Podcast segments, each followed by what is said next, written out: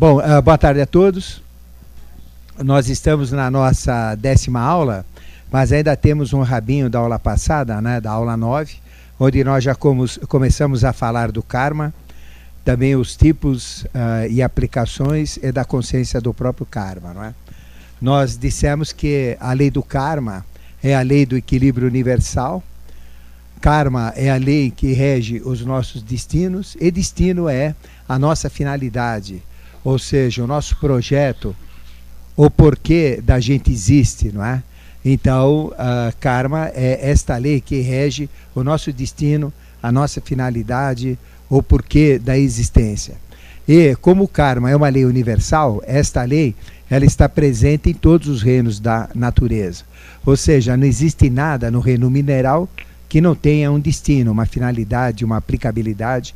Também do vegetal, cada vegetal tem uma finalidade, cada animal, por mais estranho, por mais minúsculo, por mais esquisito que seja, também tem uma finalidade. E cada ser humano, obviamente, mais importante do que os outros reinos, também tem uma finalidade. E karma é exatamente essa lei que cuida de todos estes destinos. É?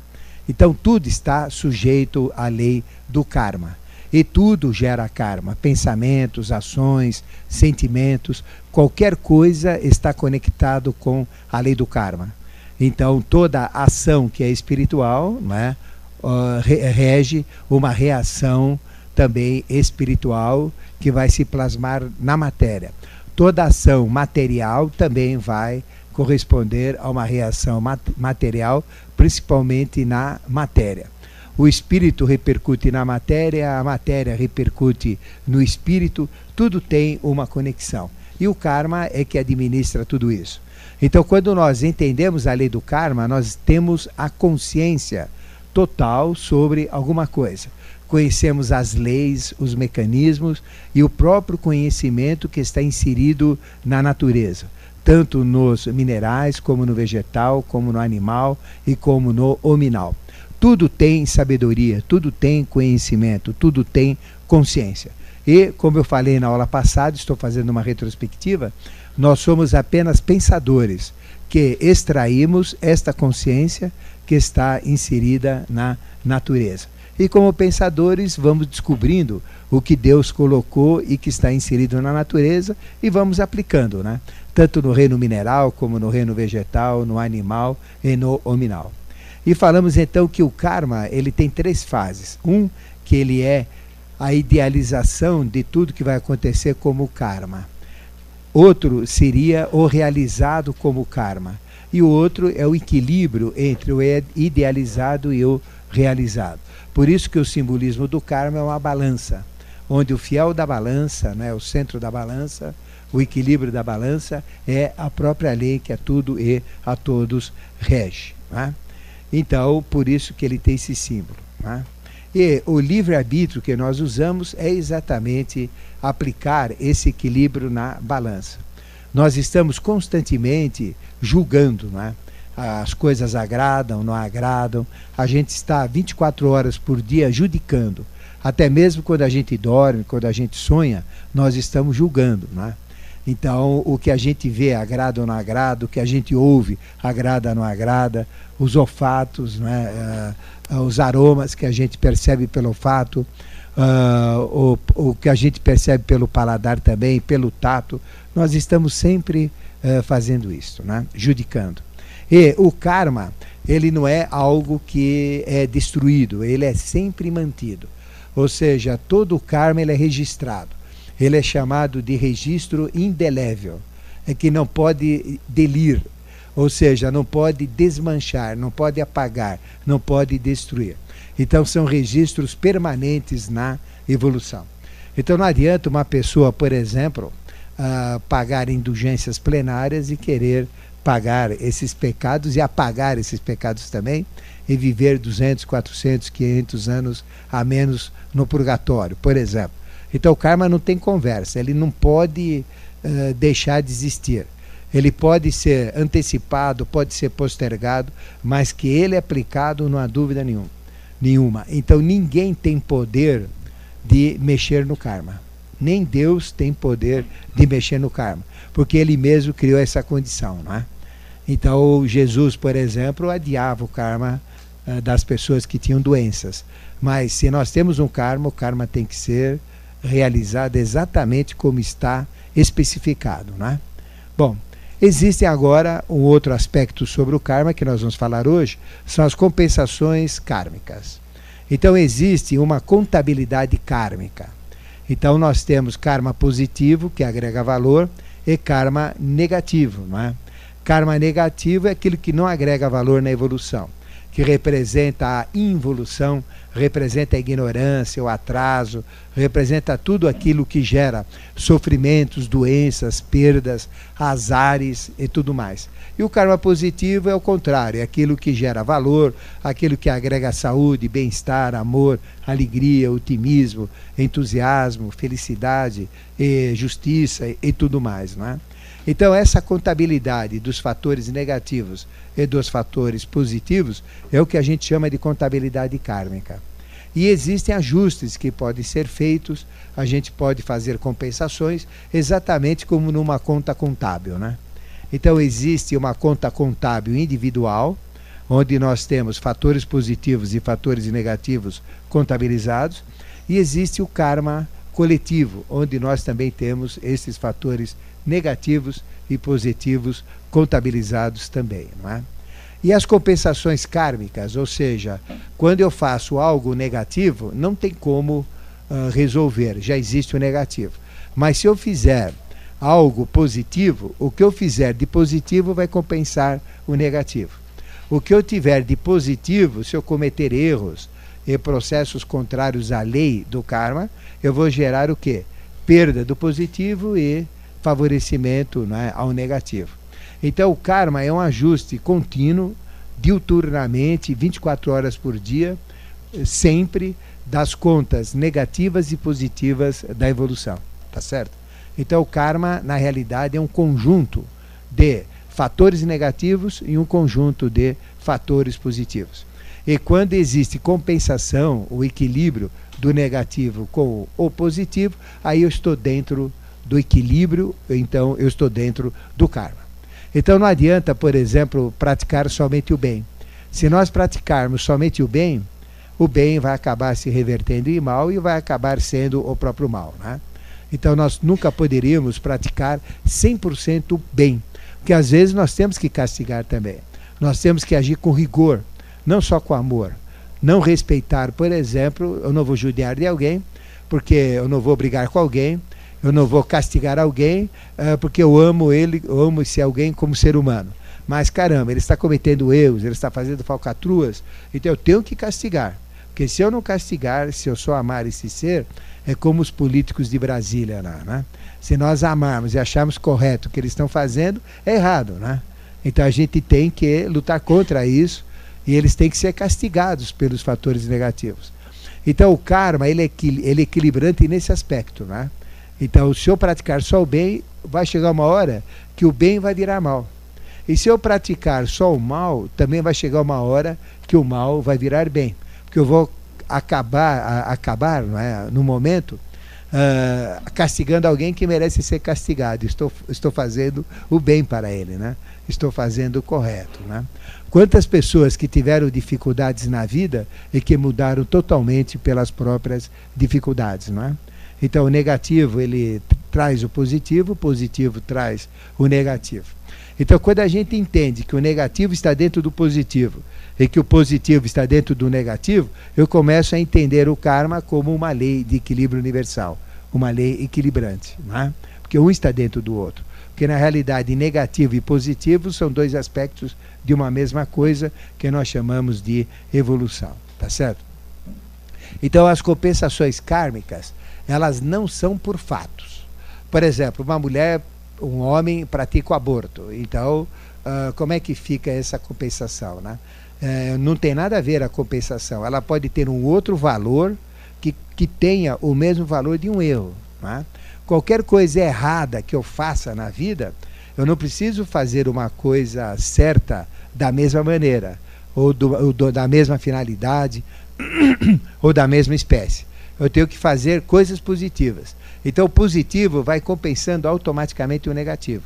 Então, eu não preciso fazer coisas, por exemplo, eu ofendi alguém, então eu tenho que pedir desculpa. Né? Desculpa não tem, não existe desculpa em karma. Né?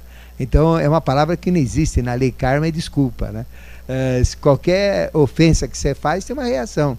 Então você tem que fazer algo que não é desculpa, mas é algo que compense realmente aquilo que você prejudicou, aquilo que você atacou. Por isso que ela chama a lei do equilíbrio universal. E a gente sempre fala que só tem uma maneira de resolver um erro, é através de um acerto. Só existe uma maneira de eu perder algo como valor que eu tive como acerto, qualquer, cometendo um erro. Só que os erros, eles são compensados com acertos. Às vezes eu cometo um erro de valor 100. Eu tenho que fazer 10 acertos de valor 10 para compensar o erro de valor 100. Mas necessariamente não é a mesma coisa. Ficou claro para vocês? É uma conta que automaticamente vai ajustando fatores negativos e fatores positivos. Porque a vida muda, os acontecimentos mudam. Né? Por exemplo, aborto. Se eu cometo um aborto, uma mulher comete um aborto comigo, né? É, consciente, por exemplo, né? Eu não tenho como fazer uma vida, não é? Eu não tenho como voltar àquela vida. Eu não tenho como resolver. Então eu tenho que ter outras coisas que compensem este fato errado, né? Por exemplo, a pessoa comete um suicídio, né? Ou mata alguém. É, vamos falar, mata alguém.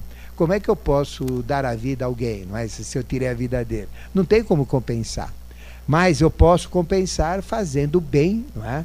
De várias maneiras até que acumule um valor que compense esse valor desse assassinato, por exemplo, que a pessoa cometeu. Né? Então, a carga kármica ela é compensatória, não necessariamente no mesmo valor, como fala o talião, né? Uh, dente por dente, olho por olho. Né? É mais ou menos assim, mas nem sempre é olho por olho, nem sempre é dente por dente. Mas o valor dente por dente existe, olho por olho existe, não necessariamente sendo igual. Então, a compensação kármica, ela é por valor, né? e não somente por igualdade de fatos.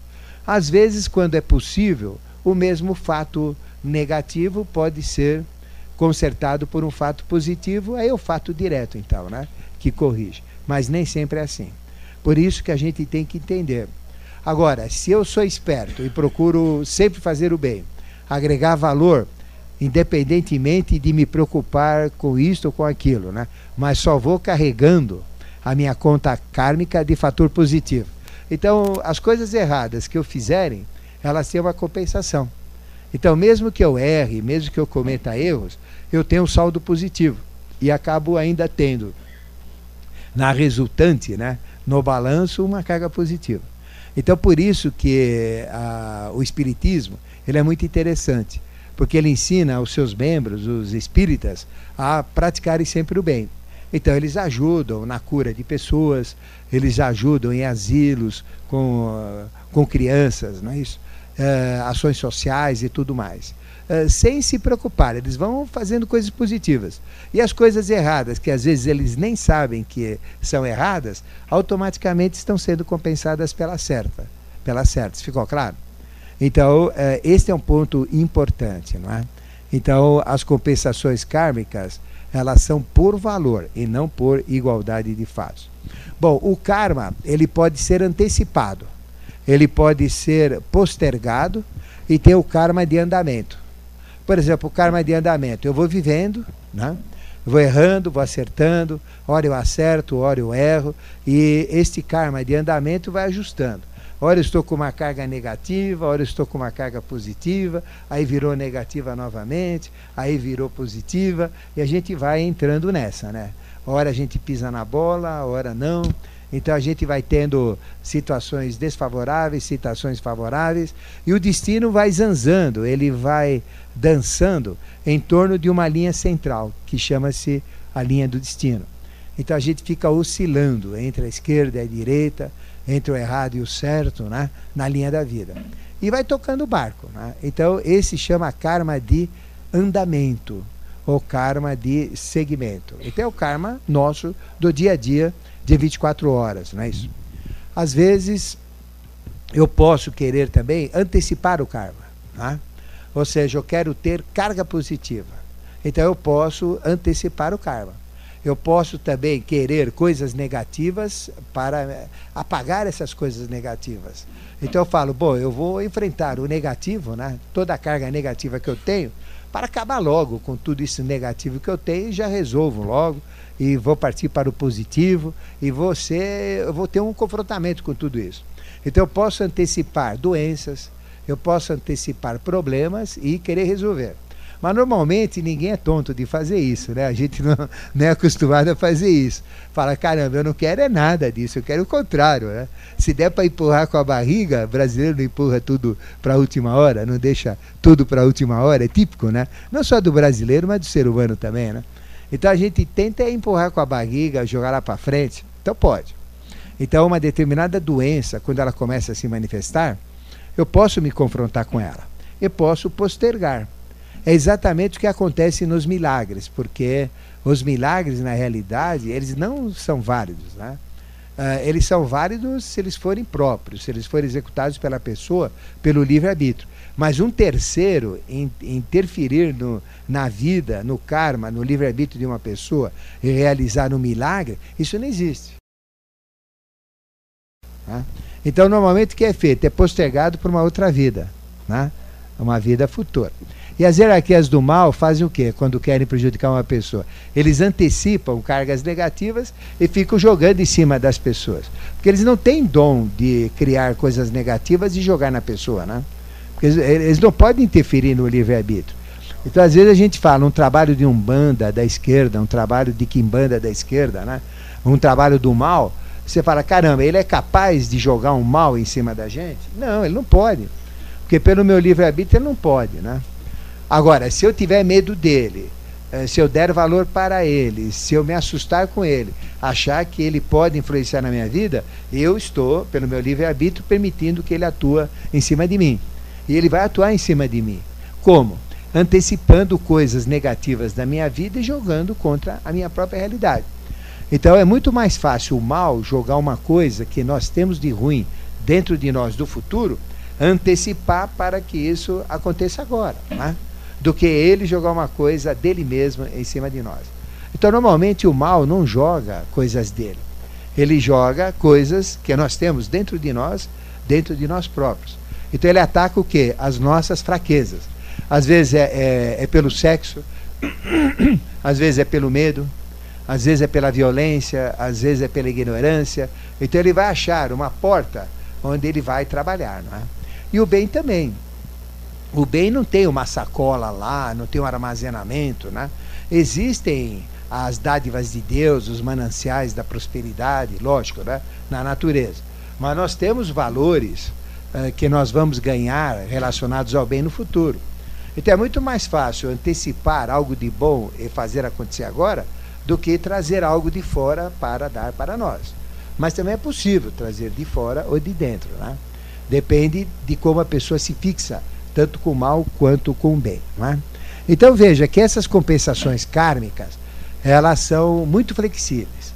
Então o karma ele pode ser antecipado, eu posso trazer coisas boas que já estão no meu destino no momento presente, eu posso até antecipar coisas de vidas futuras e trazer para a vida presente coisas boas, né? porque está dentro do meu processo. Eu também posso pegar problemas da minha personalidade que eu tenho no meu destino e falar, eu não, não quero isso daqui agora. Negociar e jogar isso para o próximo que vai nascer lá, né? a próxima personalidade. Então eu, como personalidade, saio fora desse problema. Mas como espírito que cria as personalidades, o problema está dentro do mesmo espírito. Porque se essa personalidade jogou para a próxima, as duas, né, tanto a atual como a próxima, pertencem ao mesmo espírito. Então, vai estar dentro de um processo. Por isso que é possível, né? Então a gente joga para outra encadernação, para outra manifestação. Pois não. Aí que está. Você tem que ter, por exemplo, primeiro consciência disso, acreditar que você pode fazer isso e exigir.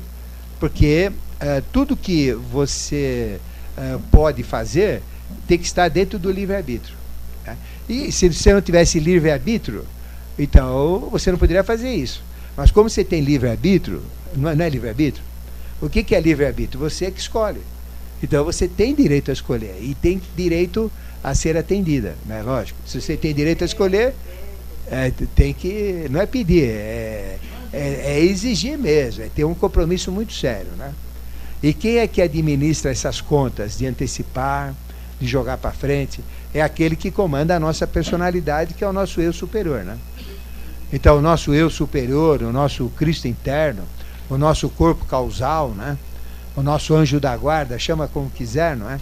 É ele que comanda toda a experiência da nossa personalidade. Então, tem um, tem um celular tocando. Então, é ele que comanda toda a experiência da nossa personalidade. Então, para ele é fácil, né? Jogar isso para frente, trazer da, da frente para cá e etc. Por exemplo, todos nós já temos a nossa vida traçada até o final dos tempos. Já existe o projeto espiritual. Porque Deus não vai fazer a coisa assim uh, até a semana, até o ano, esse ano, para depois pensar no próximo ano. Não. Ele já tem tudo planejado. Né? Então, até o padrão final, nós temos. Todas as nossas personalidades que nós vamos nascer como homens e como mulheres já estão determinadas né? no plano de Deus. Mas nós uh, podemos escolher pelo livre-arbítrio. Né? Nós podemos, por exemplo, uh, antecipar coisas do futuro para o atual, pegar coisas do atual e jogar para o futuro. É isso que eu falei. A única coisa que eu não posso, o que, que é? Jogar para o passado. Aí não tem como, né? Porque o passado já foi. O passado já está concretizado. Então eu não tenho como deletar, eu não tenho como uh, apagar, não é isso? Ou jogar para o passado. A única coisa que eu não posso fazer é jogar para o passado. Porque o karma do passado já está compensado, já está tudo ajeitado. Né? Lá não tem conversa. Por isso que quando a gente morre, a gente passa um período em uma segunda morte no mundo astral para fazer essas compensações. E depois a gente tem uma segunda morte no astral, para depois termos uma terceira morte no mental, onde são feitas as compensações também. Então, o que é a vida pós-mortem no astral? Compensações kármicas. O que é a vida pós-mortem no mental? Compensações kármicas para que a próxima personalidade já venha com um novo plano. Né? Mas uh, à medida que eu saio e que eu me e, e volto para o espiritual para nascer com uma nova personalidade, já tem que estar tudo ajustado. Tudo tem que estar acertado. Então a única coisa que eu não posso fazer é jogar meu karma no passado, porque já foi, né? Mas no presente eu posso mudar e no futuro eu posso mudar. Eu posso pegar o presente, jogar coisas que eu não quero para o futuro, e posso pegar no presente e trazer coisas do futuro para o presente. Tá certo? Isso é um direito. É um direito que nós temos. Seja lá o que for. Existem alguns karmas que são fáceis de fazer isso. Outros karmas são mais difíceis, que nós vamos falar uh, sobre isso daí, tá certo? Então ficou clara essa conta? Então todos nós temos uma conta kármica, não é? Então, não existem duas contas iguais. Cada conta kármica de uma pessoa é diferente da outra. Não existem duas iguais. Né? Existem karmas muito mais encorpados e karmas menos encorpados. Por exemplo, você pega o karma de um presidente da república, por exemplo. Né? É muito diferente do que qualquer um, do que o de um governador. Você pega de um governador, é muito maior do que o de um prefeito. Você pega de um prefeito é muito maior do que um empresário de uma empresa, não é isso? E assim vai, né? Então, o, karma é proporcional às consequências envolvidas né, com as ações, com pensamentos e com ah, ah, as emoções. Então, veja que quanto mais a pessoa sobe hierarquicamente, maior aumenta a responsabilidade kármica. Então, veja que as contas kármicas são diferentes. Por exemplo, Vamos no, no pior uh, pavilhão penitenciário. Né? Eles cometem crimes, existe muito erro, existe muita violência. Né? Então, uh, isso exige aplicações kármicas? Sim. Agora, imagine alguém que cuida de leis, como por exemplo um juiz, né? Uh, um, um desembargador, um juiz, cometendo os mesmos crimes que um bandido comum comete. Então, qual é a diferença que tem entre um bandido comum, né, simples, ignorante, que veio do nada, continua no nada e fica cometendo seus crimes, com um juiz, por exemplo, que tem como fiel da balança, né, porque ele representa nas leis humanas, mas atrás das leis humanas tem a lei do karma, né? que é muito mais precisa do que a lei humana. Na lei do karma não existe lei do colarinho branco. Na lei do karma não existem leis protecionistas, mas lá todo mundo é igual. Não tem diferenças. É uma, é uma lei única, justa e perfeita. Né? Por isso que ela chama inexorável. Ela é imutável, ela é rígida, ela é cruel. Tanto para o bom quanto para o ruim. Lá não tem rico, lá não tem pobre. Agora, qual é o, a ferição da lei? Onde ela pode ser mais dura ou menos dura. Né? É, é exatamente a consciência. Então, se você pegar, por exemplo, esses bandidos terríveis que cometem esses, cometem esses crimes, né, até medonhos, cruéis, uh, existe uma consciência. Tá? E, a, e o karma, ele é, avalia o crime, avalia o erro pela consciência. Aí você pega um casal de, de adolescentes, jovens, né, uh, que fazem abortos, né, isso, por exemplo, que é um assassinato, né? É um crime, crime lesa a natureza proibido por lei. Então veja, uh, qual é a consciência deles? Eles estão com medo da vida, medo dos pais.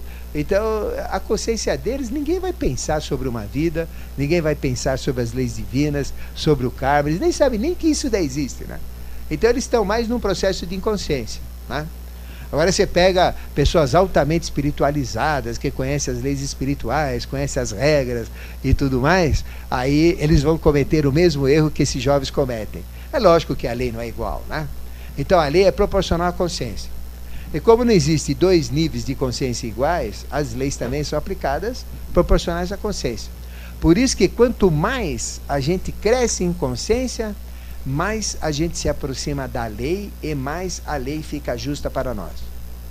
Até que vai chegar um momento que eu tenho que ser a própria lei. Eu tenho que ser a lei do karma, quando eu tiver consciência. Enquanto eu não tiver consciência, eu não posso ser a lei do karma, não é isso? Então eu vou ter que ser a própria lei. Essa lei é personificada no ser espectral, que a gente chama de umbral, que ele fica 24 horas do nosso lado, permanentemente. Então é o karma que a gente chama personificado. Este, esta é a esfinge, este é o dragão do umbral, este é o portal das trevas, este é o portal de entrada nos mundos espirituais. Este é o portal né, que a gente chama do umbral. Então, o que é o portal do umbral? É exatamente o portal do karma. Então, na hora que, para ver se eu estou preparado, se eu tenho consciência para poder administrar o meu karma, porque hoje o karma de vocês não é administrado por vocês. Embora nós tenhamos o livre-arbítrio, ele não é. Porque a gente não sabe as consequências dos nossos atos, não é isso? Eu deixei de fazer uma coisa, lá vou eu saber o que, que é aquilo que eu deixei de fazer, quais são as consequências que vai fazer com fulano, com ciclano, com beltrano, lá para frente. A gente não sabe, né? Então, nós somos administrados karmicamente por seres hierarquias que comandam. E quem é que administra o nosso karma? Primeiro é o nosso eu interno, né? o nosso eu superior. Então você perguntou, como é que eu faço? Né? É ele que tem minha conta karma. Eu chego para ele, ele que sabe todos os meus defeitos, todas as minhas qualidades, ele que tem o meu projeto de vida, uh, sabe uh, os karmas imutáveis que eu tenho, tanto positivo como negativo. Aconteça o que acontecer, eu vou ter karma positivo. Aconteça o que acontecer, eu vou ter karma negativo. E a distribuição, como é aplicado esse karma, quem dá é ele, é o meu superior. Então, com, com quem que eu faço esse empurra-empurra aí, né? De jogar o karma lá para frente, ou de trazer coisas para agora, mudar o nosso destino. É Ele. Porque Ele representa cada um de nós espiritualmente como Deus. Ele tem esse potencial. Né? Mas existem outros seres chamados avulsos que cuidam do karma, que são os anjos né, do karma. Então, o anjo kurma do, cuida do karma natural, para fazer a evolução acontecer de acordo com o padrão kármico da natureza. Tem anjos que cuidam do karma do mineral, do vegetal, do animal e do hominal, né? Mas nós temos um que é personal trainer, né? Que é o nosso eu superior. Uh, esse que nós temos que fazer a Eucaristia. É ele que vai resolver.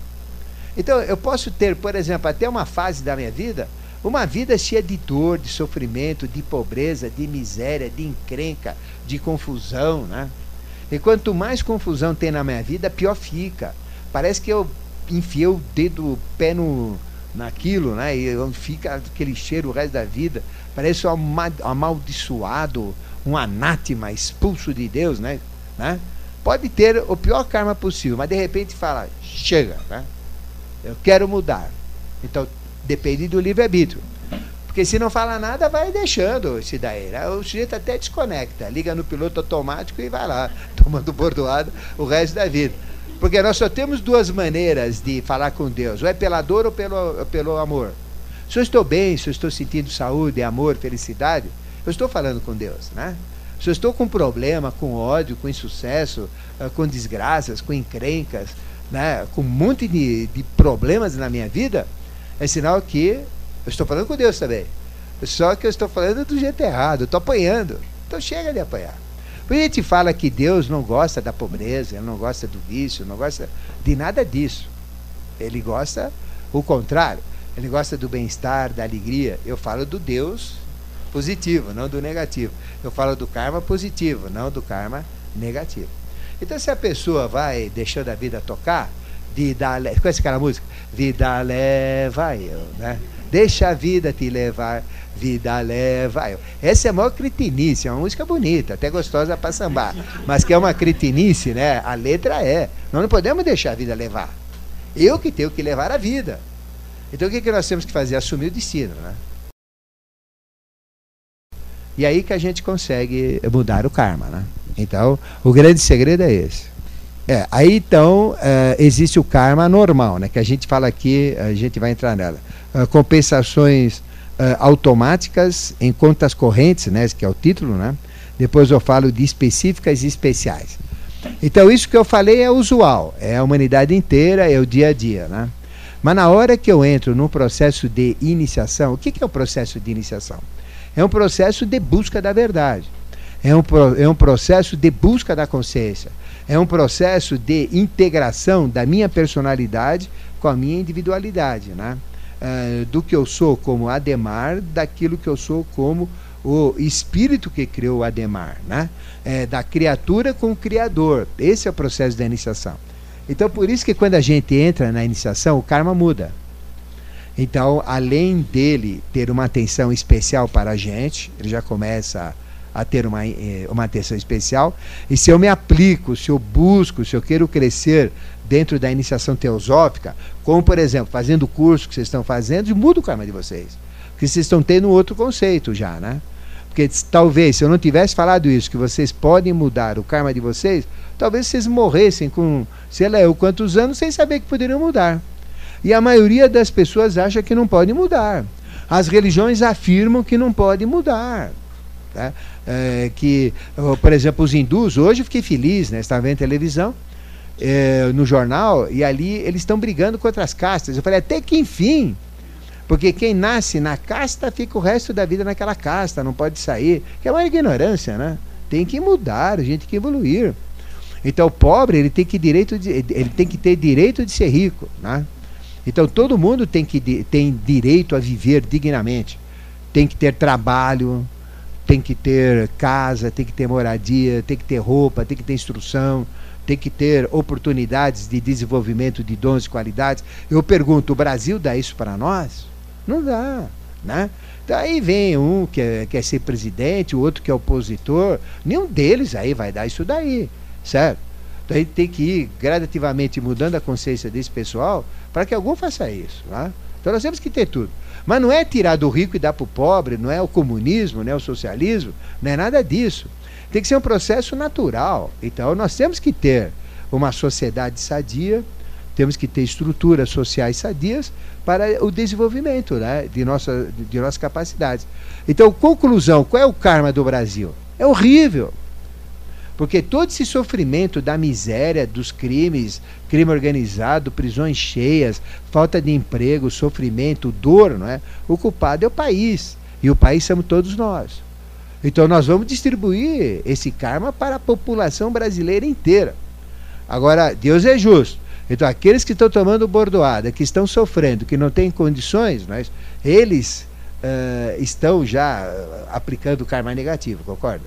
Eles têm que reverter isso, eles têm que ter positivo agora. Né? Chega de apanhar no lombo, né? Está na hora de mudar a situação econômica, a situação social. Mas aqueles que causam essa situação pela exploração, principalmente a nível mundial, como os Estados Unidos, é o povo que mais tem karma.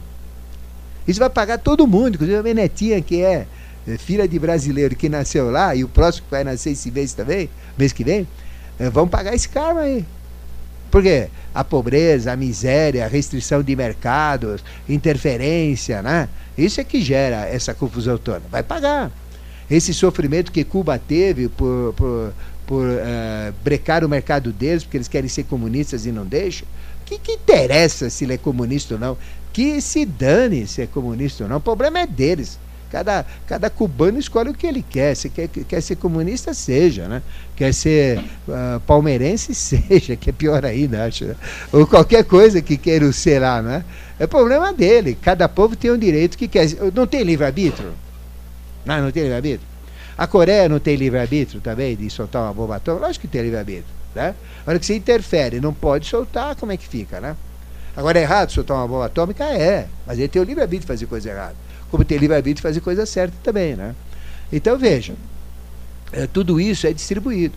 Então os pobres, eles têm carga. Uh, você fala que ah, o pobre só apanha. Só apanha. Onde tem enchente morre pobre. Na guerra morre, morre pobre. Terremoto morre pobre. Peste morre pobre, não é isso? Aí uh, dificuldades estão com os pobres. Né? A prostituição nasce dos pobres. Ah, caramba, pobre então só apanha. Não, mas eles estão tendo uma carga uh, de merecimento, né? pelo próprio sofrimento. Então, o sofrimento gera uma carga contrária de merecimento. Então, os primeiros que vão ser restituídos com essa carga são exatamente eles. Quantas pessoas miseráveis nascem riquíssimas? E quantos riquíssimos nascem miseráveis em outras vidas? Que não tem nem dinheiro para comprar nada, como castigo por não saber usar corretamente o dinheiro. Então a sabedoria está em saber usar o dinheiro, né? através da proporcionalidade. Então eu tenho direito a usar o dinheiro quanto eu quero. Eu tenho o direito a enriquecer o quanto eu quero, né? Mas eu tenho que saber como fazer isso, né? não pisando na cabeça dos outros, não deixando as pessoas uh, morrerem de fome, destruindo as pessoas, assustando as pessoas, né? uh, criando condições horríveis, com guerras, etc., destruições. Não. Né? Então veja, uma empresa de armamento ela ganha dinheiro como? É anticristo o armamento. Cristo, qualquer ser da direita, nunca teria uma empresa de armamento. Né? Nunca fabricaria armas né? A não ser armas de magia, né? Mas não armas de ataque, né? Mas armas de defesa. Então não tem nada a ver. Então veja, isso não vai gerar um karma negativo? Lógico, destruições, guerras, tudo gera esse karma negativo. Então, isso a gente chama de compensação comum, né? Compensação usual. Mas quando a gente entra no karma, a coisa muda. A gente começa a ter uma ligação, quando a gente entra na iniciação e começa a, estudar a lei do karma, Aí muda todo o processo kármico. Ou seja, ele é muito mais sério, ele é muito potencializado e ele é agilizado. Aí vem a minha inteligência. Caramba, se eu estou me iniciando e a coisa começa a dar errado, dá tudo errado daqui para frente. A coisa está errada. É a maneira, porque não tem conversa. Uh, Deus só tem duas maneiras de falar: ou é dor ou amor. Então, se eu estou sentindo dor, tem erro no pedaço. Todo sofrimento é consequência de um erro não tem outro, outra, outra origem. É sempre um erro. Né? Então eu tenho que revisar, eu tenho que mudar. Aí de repente eu acerto o negócio e falo, caramba, agora a coisa vai. Parece que agora a coisa agora vai, né? Então uh, esse esse karma então muda, né? A gente chama uh, contas uh, diferenciadas, né? Ou contas especiais. E existem até pessoas que se comprometem com o karma. São doadores kármicos a gente chama de tributários. Então eles pagam karma para os outros. Né? Então são seres que têm costas largas. São seres que têm uma reserva kármica muito boa. Então eles têm uma conta bancária né, de karma é, que está rica, está com poupança para todo lado, aplicação em tudo quanto é lado. Então eles podem ajudar os outros. Né? Então eles se dão em holocausto. Né? Então são seres especiais. Exemplo desses seres: João Batista é um deles, Jesus é um deles, Buda é outro deles. Normalmente esses seres que se tornam especiais, eles têm uma conta kármica grande. Então veja o quanto que Jesus apanhou na vida, né? Precisava apanhar. Ele, ele fez alguma coisa errada? Né? Não fez. Ele prejudicou alguém? Não prejudicou ninguém. E, no entanto, sofreu muito, né? Então, agora o sofrimento dele é, é, o sofrimento de um ser especial. O valor, lembra que o karma é valor? Então, o valor da crucificação é muito alto, porque ele foi feito num aspecto superior que tem muito valor. Então, aquilo relacionado à crucificação né, é uma coisa muito forte, muito grandiosa. Então, uh, estes sofrimentos de seres especiais, né, uh, que às vezes são queimados vivos, são esquartejados, são mortos, ele tem uma repercussão muito grande na humanidade. Né? E não é verdade? Repercuta muito, repercute muito. Então, aí são contas especialíssimas. Né? Então são essas contas que a gente fala, né? Correntes específicas e especiais, né? Bom, normalmente nós estamos, uh, o presente não existe, como eu falei, né? Quando eu falo já, já foi, agora já foi, não é mais, nesse instante já foi. Então o presente não existe. O que, que existe é um presente dinâmico. E o que, que é o presente dinâmico? É a constante transformação do futuro em passado. Né? Então o, o presente fixo não existe. Seria como que congelar viraria tudo uma foto, né? tudo ficaria parado. Mas o presente é dinâmico. E o presente dinâmico acontece transformando o futuro em passado. Então, o que, que é o karma? É a própria transformação, o registro né? da transformação, dando todas as, as realidades do futuro em, em passado. Então, quando eu falo passado, já está registrado, não tem mais o que mexer.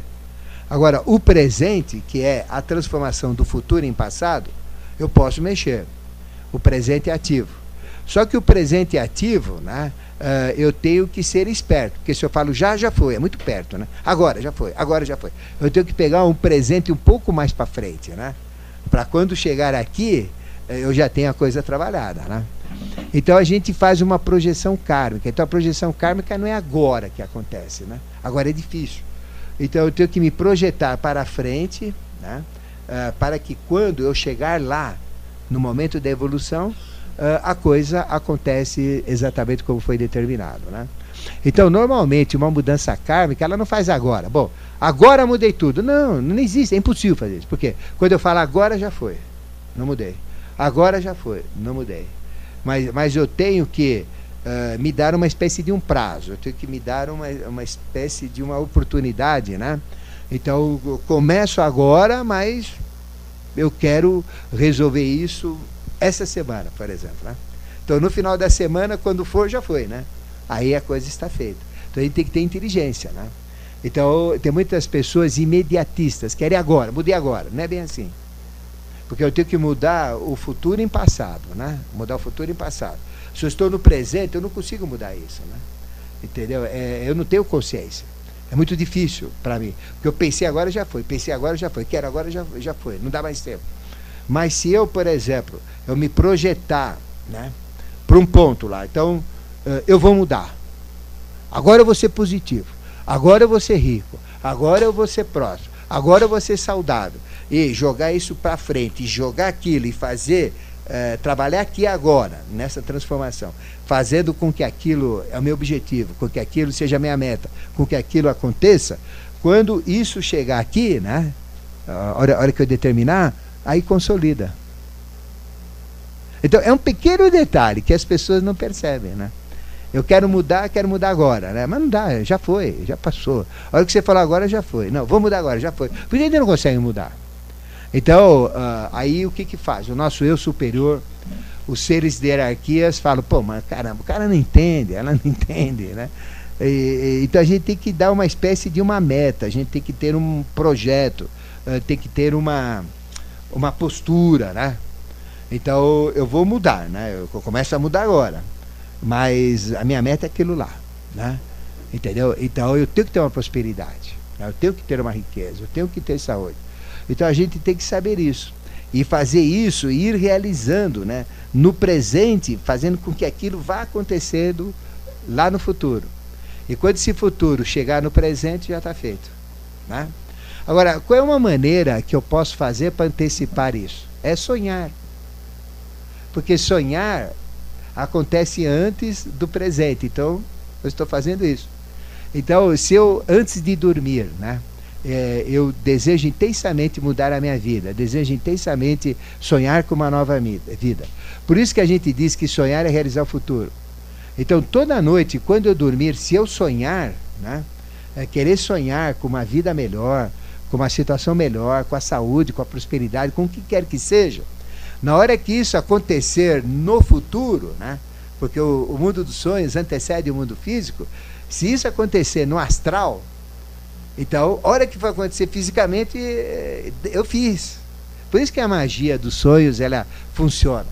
A magia do, do pensamento também. A hora que eu consigo fazer isso na dimensão mental, realizo no mental, quando for acontecer fisicamente, o mental acontece antes do físico. O astral acontece depois do mental, mas antes do físico também. Aí eu realizo. Então chama-se a magia dos sonhos. Por isso que a gente fala e ninguém entende que sonhar é realizar o futuro. Então eu tenho que sonhar com uma vida melhor, eu tenho que sonhar com amor, com alegria, com a prosperidade, com o sucesso. Né? Eu tenho que sonhar de duas maneiras, dormindo e acordado. Vocês já ficaram, por exemplo, num, num sofá ou numa cadeira, uh, sonhando como seria o amanhã, como que seria o depois de amanhã, como seria o futuro próximo de vocês? É isso. E sonhar na realidade astral faz acontecer fisicamente. É, a premonição é isso, né? Então, a premonição ela mostra algo, né, que já está na luz astral ou na luz mental. Então, você viu aquilo, é uma premonição. Então, quando chegar, uh, às vezes demora um ano para chegar. Uh, às vezes ela demora meses para chegar, mas às vezes é um dia, dois dias, é, é coisa que está na sequência da vida. E quando chega, aconteceu, exatamente como mostrou. A intuição é assim também. Qual é a diferença da premonição da intuição? A premonição você ainda pode mudar, porque ela existe já no, no astral, né? Mas como você está no presente e você vê uma coisa positiva lá, por premonição, você fala, não, eu quero mais positiva ainda, né? Eu não quero uh, mil dólares, eu quero dez mil dólares, por exemplo, né? Então você muda. Então você pode melhorar o positivo. E você pode uh, piorar o negativo também, né? Ou você pega o negativo e você pode minimizar o negativo. Né? E transformar o negativo em positivo. A premonição permite. Porque é, é algo que nós temos acesso. Agora, quando vem do espiritual, que é a intuição, aí não tem conversa. O que ela mostra acontece exatamente igual e nós não temos acesso. Que é a diferença de intuição, que é espiritual, para premonição. Então veja, uh, quando eu falo do karma, mudar o karma, não é, bom, mudei agora. Não, a hora que eu falei mudei agora, eu não mudei, porque já foi, eu não consegui fazer. Agora, já foi. Não, vou mudar agora, já foi. Porque a gente não muda. Você não percebe que vocês não conseguem mudar na vida? Que a gente não consegue mudar? Por quê? Porque é agora, eu vou mudar agora. Não for. Eu vou largar de fumar, pronto. Eu vou largar de fumar. Já, já não largou, porque já foi. A hora que falou, larguei de fumar, já, já, já não fez. Largou de fumar, já não fez. Então, ele tem que falar. Uh, semana que vem eu vou largar de fumar e, e largar mesmo. A partir de agora já larga. Porque na semana que vem já largou. Aí acontece. Você tem que mudar, aí você avisa, né? Tá? Viu? Você for mudar, você avisa? Não, é, é, a gente entender a lei, porque o objetivo é entender, né? Porque uh, o karma é a transformação do futuro em passado, de uma forma dinâmica. Porque o presente não existe, como eu falei, né? Você fala, agora já foi. Então você tem que ter essa inteligência de transformar a coisa antes dessa coisa estar no presente. Porque no presente você não transforma. É impossível transformar. Então você tem que transformar antes. Quais são as maneiras? É o astral sonhando antes, sonhar com aquilo que você quer. Quem não sonha não realiza futuro. Se vocês não sonharem com um carro melhor, vocês nunca vão ter um carro melhor. Se vocês não sonharem com uma casa melhor, vocês nunca vão ter uma casa melhor. Se vocês não sonharem com amor, vocês não vão ter amor. Se vocês não sonharem com aquela gatinha, com aquele gatinho, nhau, ele não vai cruzar o caminho de vocês. Tem que sonhar, né? tem que pensar, né? sonhos mentais e sonhos astrais. Porque é, eu, lá eu consigo trabalhar. No presente é que eu não consigo trabalhar, porque o presente é dinâmico. Então, uh, por isso que existe essa dificuldade do karma. Pois não. Pode, sim. Não, tem, é, existem premonições acordadas, que a ficha cai, assim, na hora que você está tomando banho, que está sentado, meio distraída, começa a vir conhecimento. E tem outros que são no sonho mesmo, né? Depende de cada um, mas os dois são válidos, né? Os dois são válidos, tá bom? Então ficou claro isso? Então, esta uh, transformação, compensação da vida e morte do presente contínuo, transformação contínua do futuro e passado. Então, como é que nós morremos? Né? Nós estamos constantemente morrendo. A morte não é um momento uh, que você morre. Nós estamos morrendo 24 horas. Todo dia nós estamos morrendo. Porque cada hora que eu estu... cada minuto que eu vivo, eu deixo de viver. Já vivi esse minuto. Então, se eu nasci para viver 100 anos, cada minuto que eu vivi já morri. Cada instante que eu estou vivendo, eu estou morrendo. Então, o que é vida e morte? É a mesma coisa. A vida, né, é, a morte é a vida transformada né, pelo karma e morte. Então, o que, que transforma a vida em morte? É o karma, né? é a lei do karma. Então, a vida é a própria morte, né? Uh, continuamente acontecendo. Então, nós estamos morrendo constantemente. E as pessoas não sabem disso. O bebê acabou de, de ser concebido, já está morrendo, não foi nem formado, já está morrendo. Mas como, né? É, porque é, o ponto de morte está lá. E cada minuto vivido é um minuto morrido. Então, por isso que vocês têm que mudar o conceito, né? Morte, vocês pensam que é quando estica as canelas, né? Quando o anjo tira a chapeira, né? O cartão da chapeira. Ou quando dá uma síncope, estil, estil, o cara fica tremendo lá, morreu. Não, nós estamos morrendo todo, todo instante. O que, que é a velhice, né? o envelhecimento? Né? É a confirmação da morte. Né? Então a morte está acontecendo. É constantemente. Até que chega num, monto, num ponto que ela acaba mesmo. Aí é o ponto final. Que aí é o último estetor. Morreu. Né? Estetor da morte. Né? Ficou claro? A pororoca. Né? Então, e, e, o karma é isso daí, né? Então veja, como é que eu posso me rejuvenescer agora, né? Então, nós vamos dar uma palestra sobre isso daí, né? Como é que eu vou, eu posso me eh, manter, manter-me jovem, né? Daqui para frente. Se eu sei que eu estou envelhecendo, né? É, é, ou seja, é, que a morte vai virar vida, eu tenho que jogar vida lá para frente. E como é que eu jogo vida lá para frente? Me transformando em criança.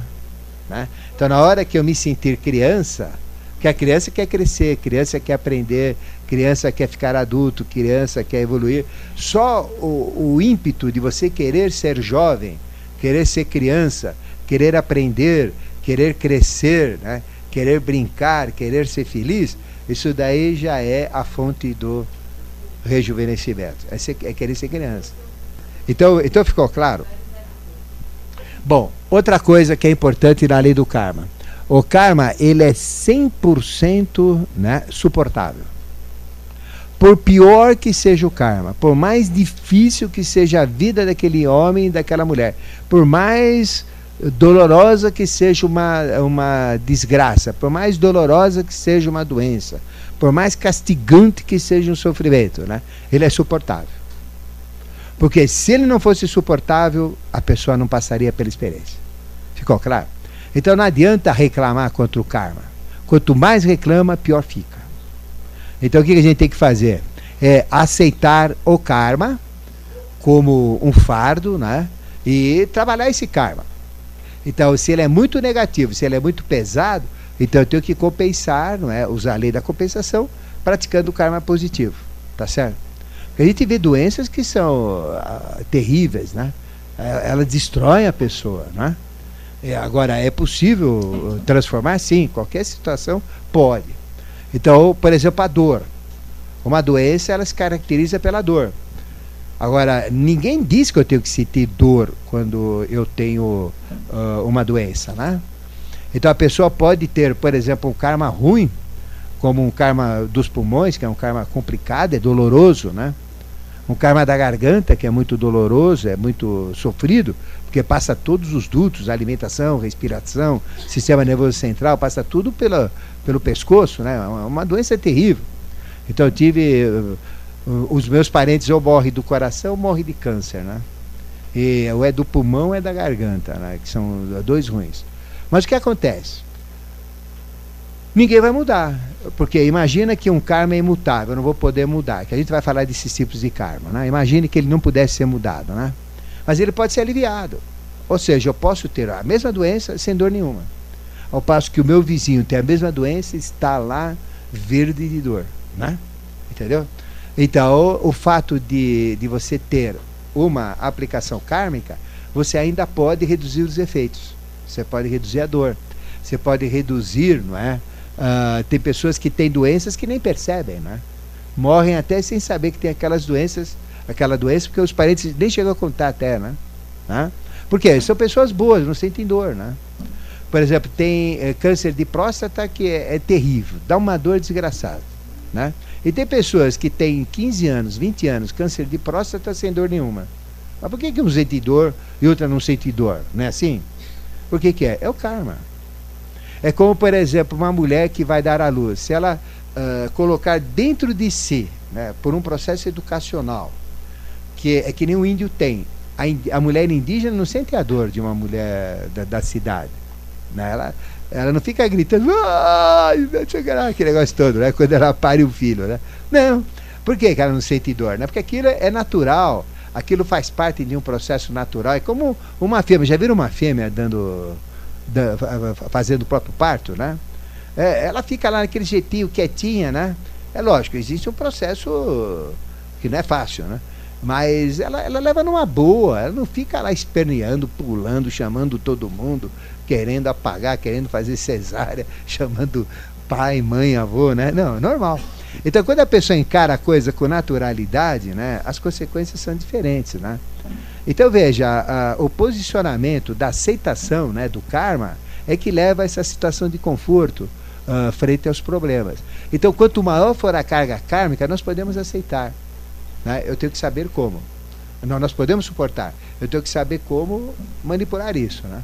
e negociar. Não quero sentir dor. Dá para acabar com essa doença? Vou acabar com ela. Não quero essa doença. Joga pro próximo lá, né? Certo? Mas não dá. Vai ter que ser você. Ele fala para você, tem que ser você. Tá bom. Então vamos negociador agora, né? Então, pô, a dor passa para ele, pô. Eu fico com a doença, ele fica com a dor, né? Vamos dividir a coisa. Então isso é possível. Então a carga kármica ela é, é proporcional e 100% suportável e administrável, ficou claro? E a proporcionalidade depende da consciência kármica. Por isso que é importante conhecer o karma. Né? Bom, agora vamos falar dos karmas que tem. Não é? Existem três tipos kármicos de karma: o karma de nascimento, o karma de geração, né? ou da evolução em andamento, e o karma de fechamento. Bom, o karma de nascimento é o próprio destino que a gente tem. Então todos nós temos um destino. Né? O que, que é destino? É fim. Destino é término, destino é meta, destino é fim, destino é finalidade. E karma é a lei que rege o destino, a finalidade, a meta da nossa própria existência. A gente quer saber de onde veio, o que é que faz, para onde irá, não é isso? O que, que é isso? É destino. E o karma é a lei que vai responder isso. Então, quando eu entendo o karma, eu, entendo, eu tenho essas respostas. Da origem, do andamento e da finalidade ultérrima ou última, não é? Tá? Então, o karma é o destino idealizado como meta e como objetivo da evolução. Né? Então, o karma é o registro do destino em andamento na própria evolução. Então, é o nosso próprio uh, destino. Né? Então, veja, uh, por que, que a pessoa sofre? Por que, que as pessoas têm problemas? Porque não sabe qual é o destino dele. Então, qual é o nosso destino? Evoluir. Por que, que o pobre sofre? Porque ele não evolui. A evolução dele é retardada. Ele sofre. Deus é duro. O karma é duro. Então, ele tem que evoluir. Por isso que ele tem que lutar contra a pobreza. E, e todo mundo tem que lutar contra a pobreza. Inclusive, quem é abastado, mais o dobro do que quem não é abastado. Então, o rico tem que lutar mais né, contra a pobreza do que o próprio pobre. Ele tem que ter essa consciência. Porque a pobreza leva ao sofrimento. Né? Então, veja, uh, o, o destino é a evolução. E se ele fica na pobreza, se ele não estuda, se ele não evolui, se ele não se desenvolve, ele vai ter os seus problemas. Não quer dizer que uma pessoa letrada, cheia de diplomas, não, é isso, não tenha karma. porque ele também não está seguindo a lei como deve. Mas se eu seguir a evolução, se eu crescer, buscar um padrão, as coisas começam a mudar na minha vida. E quantas pessoas que vieram de baixo, né? E hoje são um verdadeiro sucesso em várias atividades, em vários ramos, né? É, que existem. Né? Veja no, no, no, campo do futebol, né? A gente pega o Diego Maradona, Diego não, como é que chama esse do, do Corinthians aí? Que saiu agora. Bom, é o Tevez, né? O Tevez ele veio de um processo muito ruim. A gente olha a história familiar dele, é, viveu aquela criançada em volta da saia da mãe. Ele é todo queimado porque, porque virou uma panela de água quente em cima dele, né? Então é, e, então é complicado esse, esse, processo dele, né? Mas veja, ele evoluiu, né? Evoluiu, né? Então ele saiu de uma, de uma situação ruim, com uma habilidade que ele tem e chegou muito bem. Agora, o que, que ele vai fazer com essa evolução, né? Aí que vem a inteligência. Aí você pega o Ronaldinho hoje, é só gandaia, né? É só festa, é só modelo. Quer dizer, ele tem direito a isso. Mas também ele tem direito a outras coisas, deveria fazer outras coisas junto com isso. Eu não estou condenando, né? Ele, ele tem direito a fazer tudo que ele quer pelo livre-arbítrio, mas ele deveria fazer outras coisas, né? Junto com isso daí, né? Então, uh, por exemplo, você pega Ayrton Senna, né? até teve uma morte trágica, né? Uh, ele evoluiu muito, né? Uh, por uma habilidade que ele tem, né? Mas ele tem o instituto dele, ele tem obras que ele deixou. Então, karmicamente, ele está muito bem. Né? Ele, ele ganhou muito bem. Agora você pega, por exemplo, o Mike Tyson, né? Foi um, um dos maior pugilista que existiu, né? Ninguém passava um minuto com ele, né? Era terrível. Mas ele usou a vida, ele cresceu, ele veio da, do, do banditismo, ele veio lá daquelas uh, brigas de, de gangues horríveis, né? Ele veio da ralé. Ele conseguiu ser uma fama mundial, né? De ganhar milhões de dólares. Só que a cabeça dele não acompanhou. E o que, que aconteceu, né? Uh, ele subiu, da mesma maneira que ele subiu, ele voltou novamente. Né? Quer dizer, se ele tivesse usado a cabeça, ele hoje seria o mesmo Mike Tyson, valorizado, respeitado e etc. Né? Hoje não. Ele é uma pessoa até mal vista né? Uh, no ramo esportivo. Né? Bom, então nós temos uh, esse karma de nascimento. Né? Então, quando nós nascemos, nós temos já um projeto de vida que a gente chama karma de, karma de nascimento. E todo mundo já nasce com karma de nascimento. Esse karma de nascimento, ele já nasce, uh, a gente já nasce com coisas uh, já determinadas.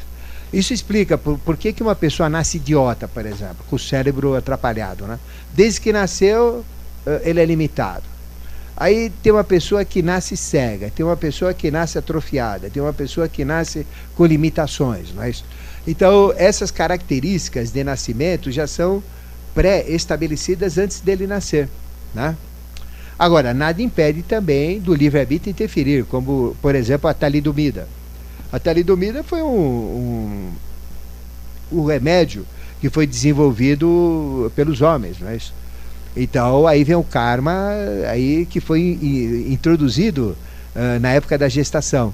E as crianças nasciam deformadas, não é isso? Faltavam pedaços de corpo, uh, totalmente deformados. Até que foi proibido né, esse remédio e as pessoas nasciam. Mas é o que, que é? É um karma influenciado uh, pela ciência, uh, pelos laboratórios, e quem, quem pagou karmicamente tudo isso é o laboratório e tudo que está envolvido com aquele processo lá. Né? Mas normalmente a gente já nasce com qualidades, com defeitos e um com projeto. Né? E daí vai. As condições de nascimento, quando a gente nasce, por que, que eu nasço na raça negra? Por que, que eu raço na, nasço na raça amarela?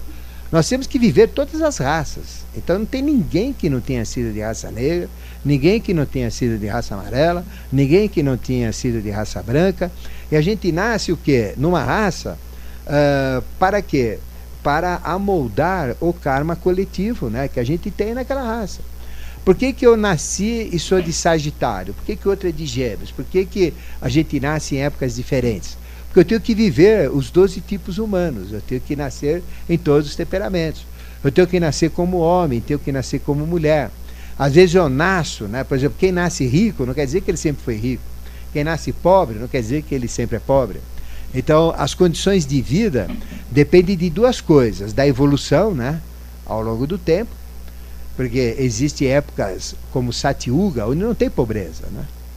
Existe época como Kali Yuga atual, onde a a pobreza uh, predomina, a fome, o desemprego, as dificuldades, as doenças, as violências, né? Então, uh, isso tudo é moldado dentro de um projeto de vida. E esse projeto, a cada personalidade muda. Não quer dizer que eu sempre fui assim. Não quer dizer que eu sempre fui homem, eu sempre fui pobre, eu sempre fui chinês. Né? Isso não. A gente muda constantemente. Porque a mônada ela tem que usar todas as experiências. Ficou claro? Então, uh, por isso que preconceito é a coisa mais imbecil que existe. Não tem isso daí. Porque se nós nascemos em todas as raças, se nós nascemos em todas as condições, se nós nascemos em todas as possibilidades, não é isso? E o que determina é o fator kármico. Por exemplo, eu tenho, hoje eu estou bem, nasci nessa raça, nesse, nesse país adiantado, uh, eu estou bem de vida, tal, mas caramba, a minha vida foi um, uma desgraça, porque eu prejudiquei uma quantidade enorme de pessoas com falcatruas, com roubo, não deixei evoluir, prejudiquei a evolução. E o que mais atrapalha o karma é bloquear a evolução, é atrapalhar a evolução. Né? Então, os homens que, por exemplo, bloqueiam as mulheres no contexto evolutivo, eles estão gerando karma.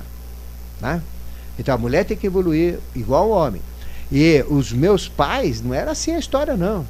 A minha mãe, ela foi castrada mesmo na, na evolução.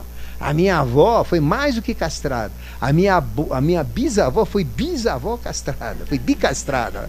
Então a mulher foi muito castrada. Então, uh, os aspectos masculinos que castraram as mulheres geraram karma violento. Tá? Então não pode. Então, tudo aquilo que breca a evolução é o que o karma pega. Né? Então, às vezes a pessoa está bem.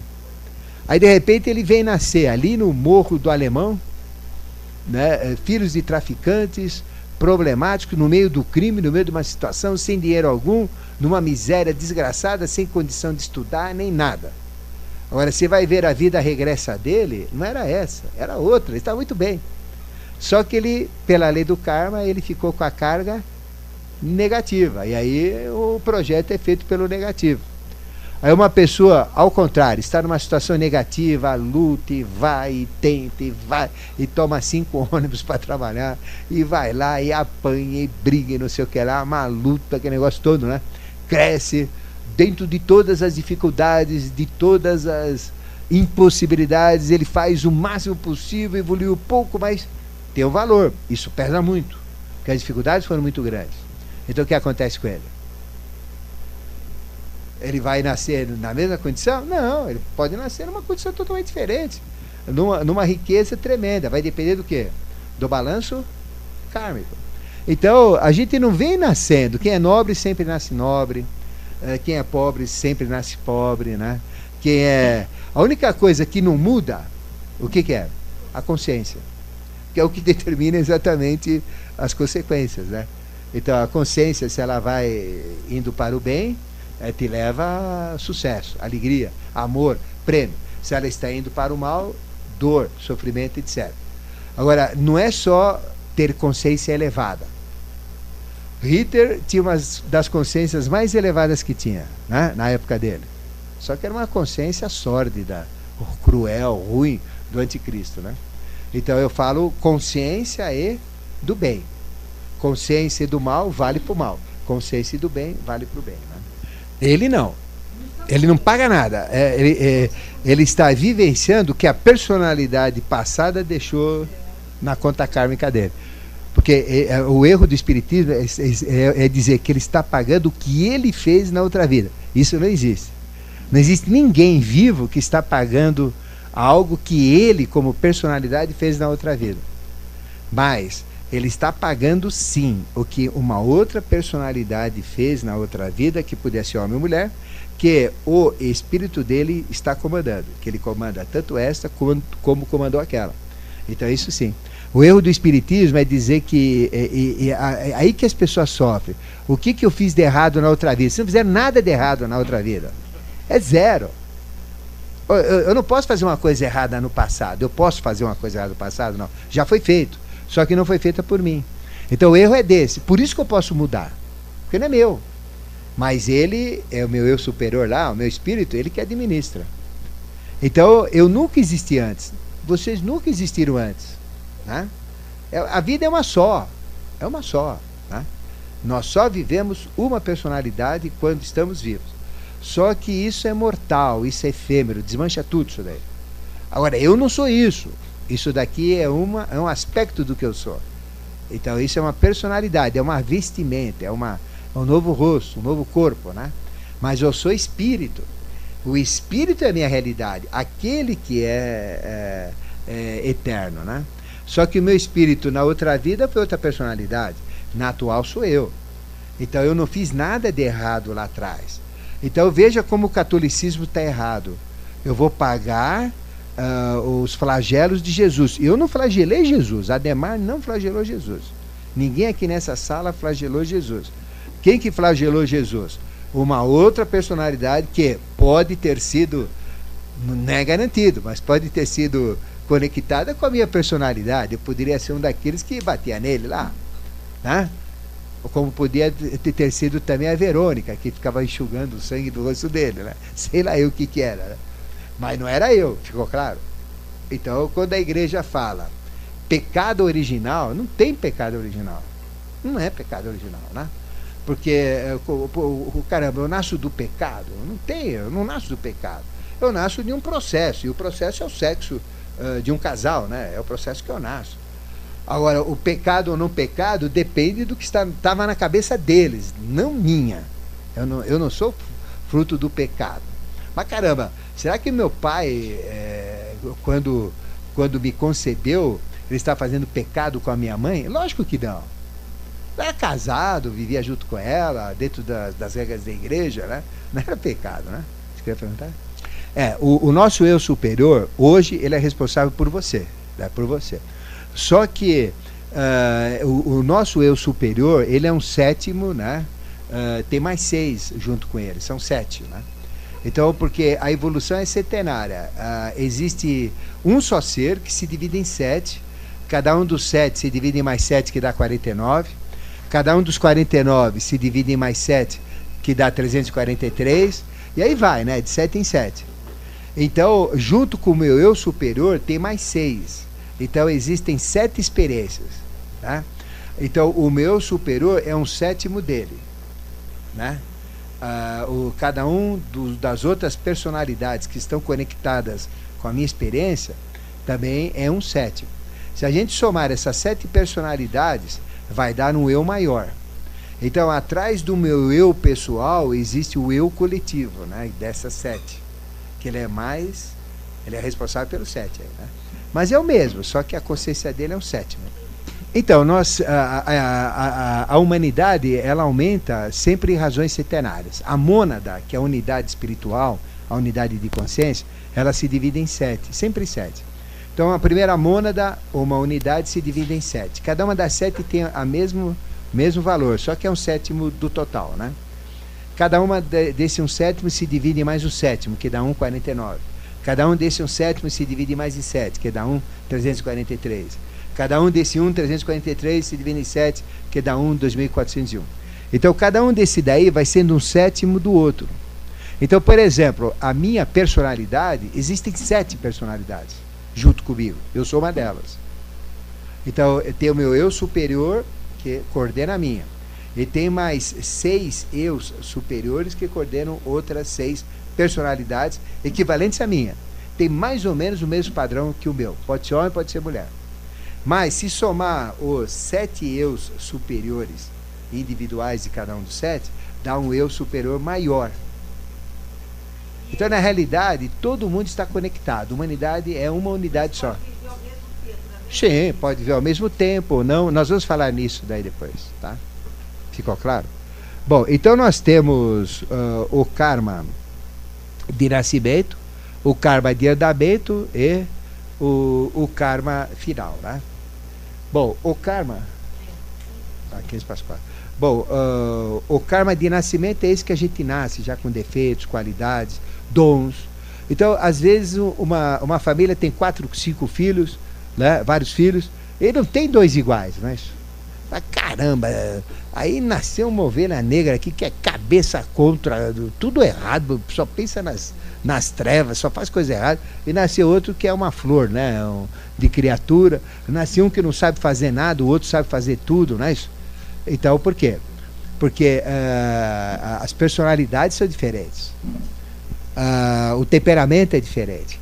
Por exemplo, gêmeos, às vezes os gêmeos são iguais, tem dois iguaizinhos, três iguaizinhos, quatro iguaizinhos, mas eles não são iguais de alma, eles são iguais de corpo, mas a alma deles é diferente, as habilidades são diferentes. Né?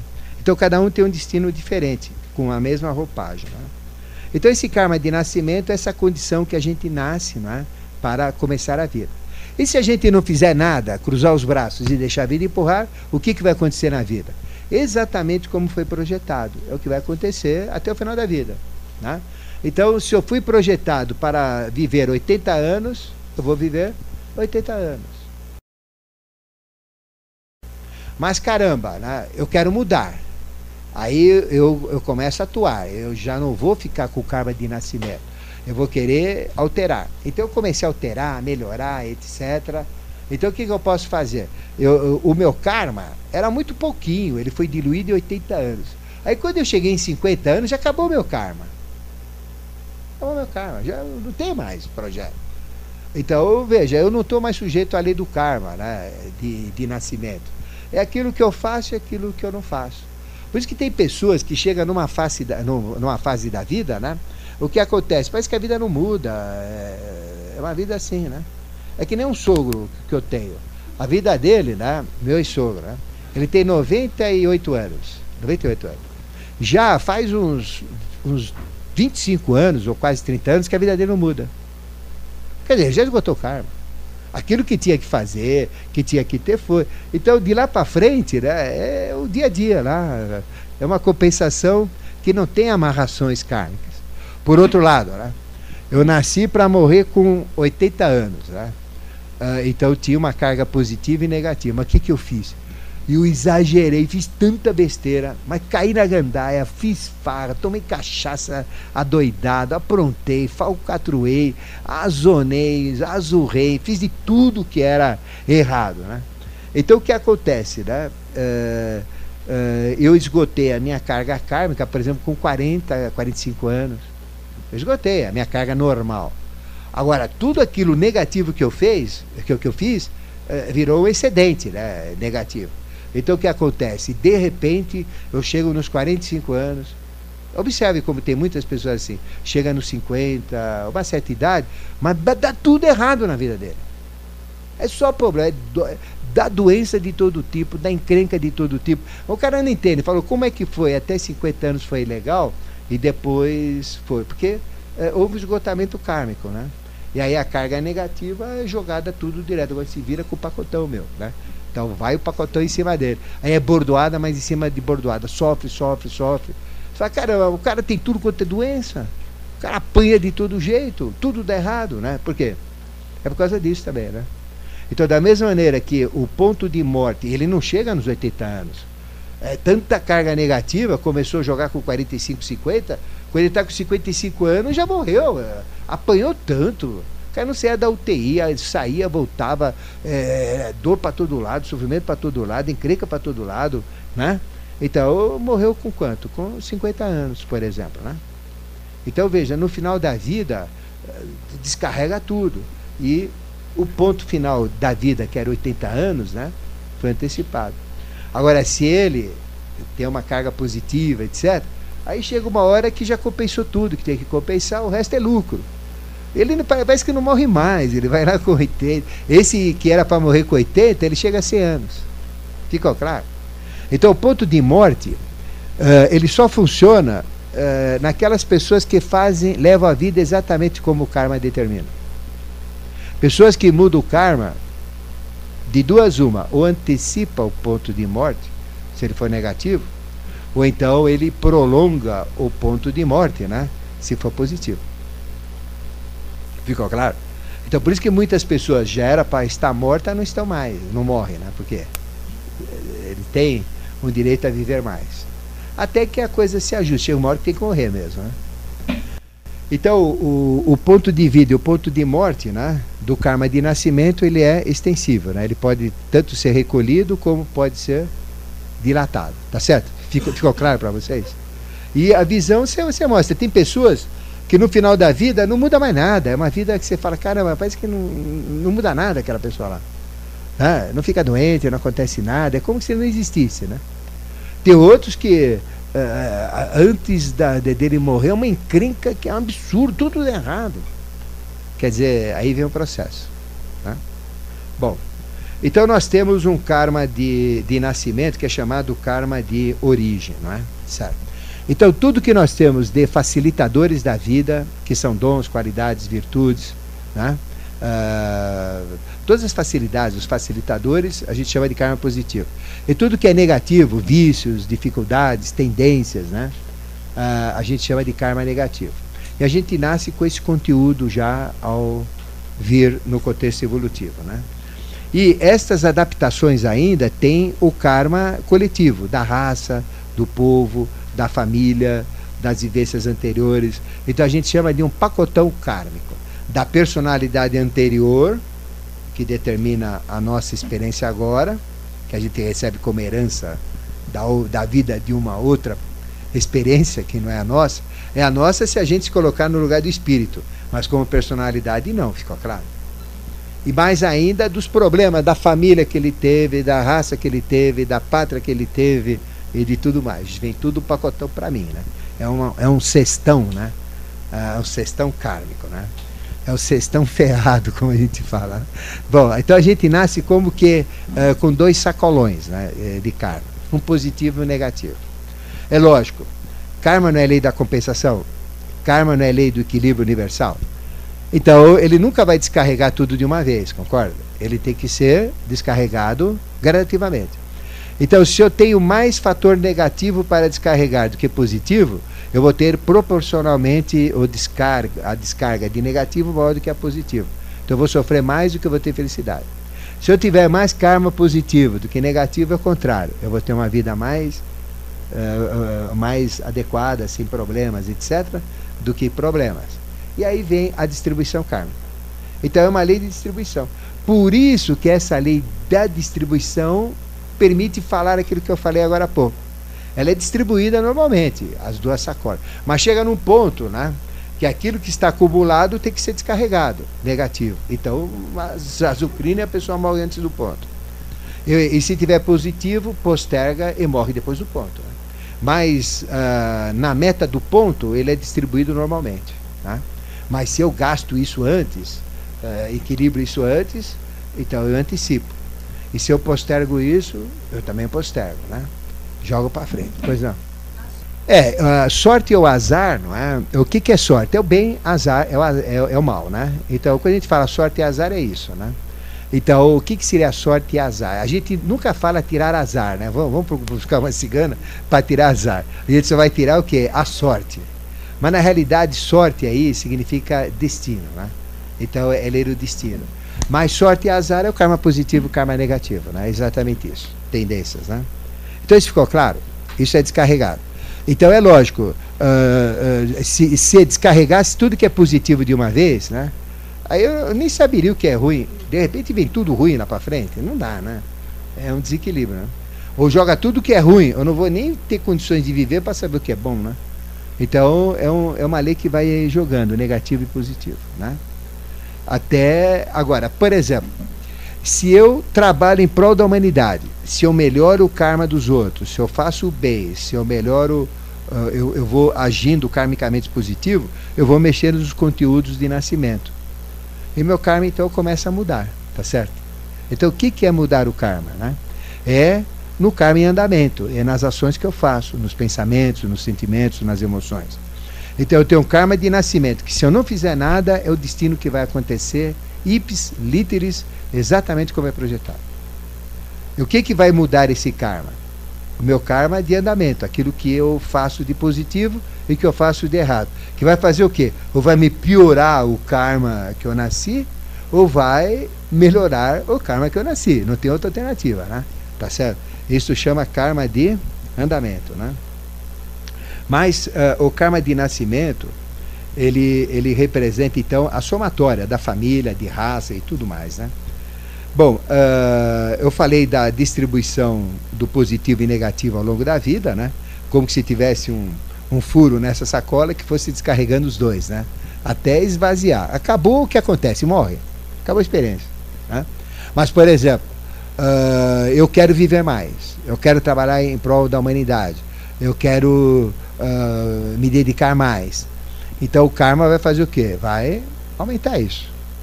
Se eu for necessário, se eles acharem que é necessário. Se achar que não, fala, vai, vai, vai, vai contar essa para outro. Né? Então, não, precisa mesmo, então você fica. Né? Então tem pessoas que para morrer é difícil. Né? É muito difícil. Né? Tem pessoas que para morrer é fácil. Né? A pessoa não vê hora de jogar esse daí lá para caixa prego. Ah, só tem evolução na Terra. Não tem aqui no sistema. Como? Então, aí são sete cadeias, sete fases, né? Então a nossa primeira morada foi em Saturno, a segunda morada foi numa fase chamada Sol. Ele vai falar um pouquinho mais para frente. A terceira morada foi numa fase chamada Lua, a quarta morada é Terra.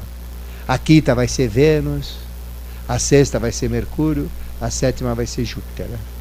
Mas só tem evolução na Terra, só tem homem e mulher na Terra, porque a Terra é o centro da evolução. Né? Só tem aqui. Então o mundo astral fica aqui, o mundo mental fica aqui, o mundo espiritual está tudo aqui. Né? Então, quando eu falo Terra, é o sistema solar inteiro. Né? Onde a Terra é o centro, é, a Terra é o foco da evolução e o Sol é o foco de comando. Né? Tá certo? Bom, qual é uh, a, a força, qual é a, força que a gente tem para poder manipular esse karma? É o livre-arbítrio. Né? Na hora que eu entendo o livre-arbítrio e que eu consigo entender o que é certo e o que é errado, aí eu atuo no karma. Só que nós não sabemos o que é certo e o que é errado. As leis humanas são certas ou são erradas? Tem muitas leis erradas, né? né que mais protegem uh, determinadas classes e prejudicam outras. Eu, uh, então eu falo da lei divina, né? da lei sagrada. Então, quanto mais eu estiver dentro da lei, mais o meu livre-arbítrio tem poder. E como é que eu fico dentro da lei? Entendendo o karma, entendendo uh, este processo. E, por exemplo, uh, eu faço uma coisa, vem um acontecimento na hora, né? Por exemplo, fecho um sujeito, filho daquilo lá, né? mas eu estou errado. E xinguei o sujeito de filho daquilo lá, né? Uh, joguei ainda a culpa nele de algo que é meu. Pode crer, não dá um pouco depois, alguém vai te fechar e o cara vai falar, filho da... Parece que é, é automático, né? É, você faz um negócio errado, parece que vem outro ali. Se ofende uma pessoa, daqui a pouco um te ofende. Se despreza uma pessoa, daqui outro. Então parece que existe uma compensação natural, né? No, no dia a dia, né? Mas isso nem sempre é visível, às vezes a gente não percebe, né? Tá certo? Bom, então o livre-arbítrio é exatamente o ponto né, que a gente vai uh, definir. Por exemplo, pelo meu livre-arbítrio, eu quero fazer a coisa certa, a minha consciência manda fazer aquela coisa certa, né? todo mundo está contrário. Todo mundo está contrário. Que se dane. Eu vou fazer aquilo que eu acho certo. Né? Agora, se eu for fazer aquilo porque todo mundo acha que está certo né? está errado, eu estou gerando karma negativo. Por exemplo, os evangélicos estão gerando um karma negativo 100% dos evangélicos. Por quê? Porque eles falam que só quem aceita Jesus não é isso, vai para o reino dos céus. Não é isso? Isso é mentira. É uma falcatrua, né? Uma falcatrua religiosa. Então, caramba, o chinês que nunca viu Jesus, ele vai para o inferno, já nasceu para ir para o inferno? É, é, quer dizer, a hora que ele concorda com isso, ele está fazendo o quê? Está gerando karma negativo. Então são karmas negativos que a pessoa tem, não é? Esse negócio de desafio de, de, de desafio de dinheiro, né? Uh, isso tudo é karma negativo que a religião tem, né? Certo? Uh, colocar o dinheiro acima do, dos valores de justiça, ética e moral, isso é imoral, né? É karma negativo. A religião católica tem um karma negativo tremendo. Todos os católicos têm um karma negativo. Por quê? Diz que a pobreza é que leva ao reino dos céus. Isso é errado. Temer a Deus é errado. Né? É lógico que é errado, porque manda amar a Deus e a igreja manda temer a Deus. É errado. Então, as religiões, elas geram karma. Então, todo católico tem karma negativo. Esse negócio de indulgência plenária é o maior conto do vigário. Por quê? Que Deus é esse que quem tem dinheiro né, uh, pode não ir para o purgatório dando dinheiro para a igreja e quem não tem vai para o purgatório.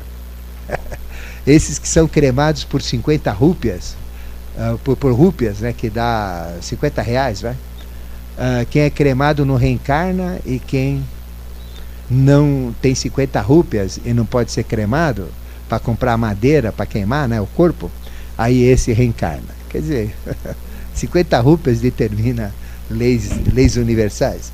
Então veja, é uma religião furada, fajuta, né? né? Não tem. Então as religiões geram karma também. E as pessoas entram na, na religião para fugir do karma. No final elas pegam um karma pior ainda do que se elas, às vezes, nem frequentassem as religiões. Mas são importantes, lógico, né? Em razões de ética, de moral, porque se não houvesse a religião, como é que seria o mundo, né? Isso é muito pior, né? Então, nesse aspecto é positivo, né? Bom, então existe o karma de nascimento, ficou claro? Então, por que, que uma pessoa nasce com defeito? Está claro, né? Por isso que as pessoas que nascem com defeito são muito respeitadas pelos ocultistas. Né? Porque isso foi assumido pela experiência, uh, pelo Deus dele, pela experiência dele, antes dele nascer. E ele concordou, porque a personalidade é a própria concordância, a própria existência né, de um desejo divino. Então, são pessoas altamente respeitáveis. Porque aquela limitação, né? Ele nasceu com aquela limitação kármica exatamente para poder acelerar a sua evolução. Tá? Então, bem, o sujeito nasce cego, é porque ele olhava no buraco da fechadura, a vizinha se trocar. Né? Não, né? tem nada a ver. Né? Uh, nasce surdo, nasce idiota. Depois a gente vai falar dessas implicações kármicas, né? Mas tudo tem uma razão de ser.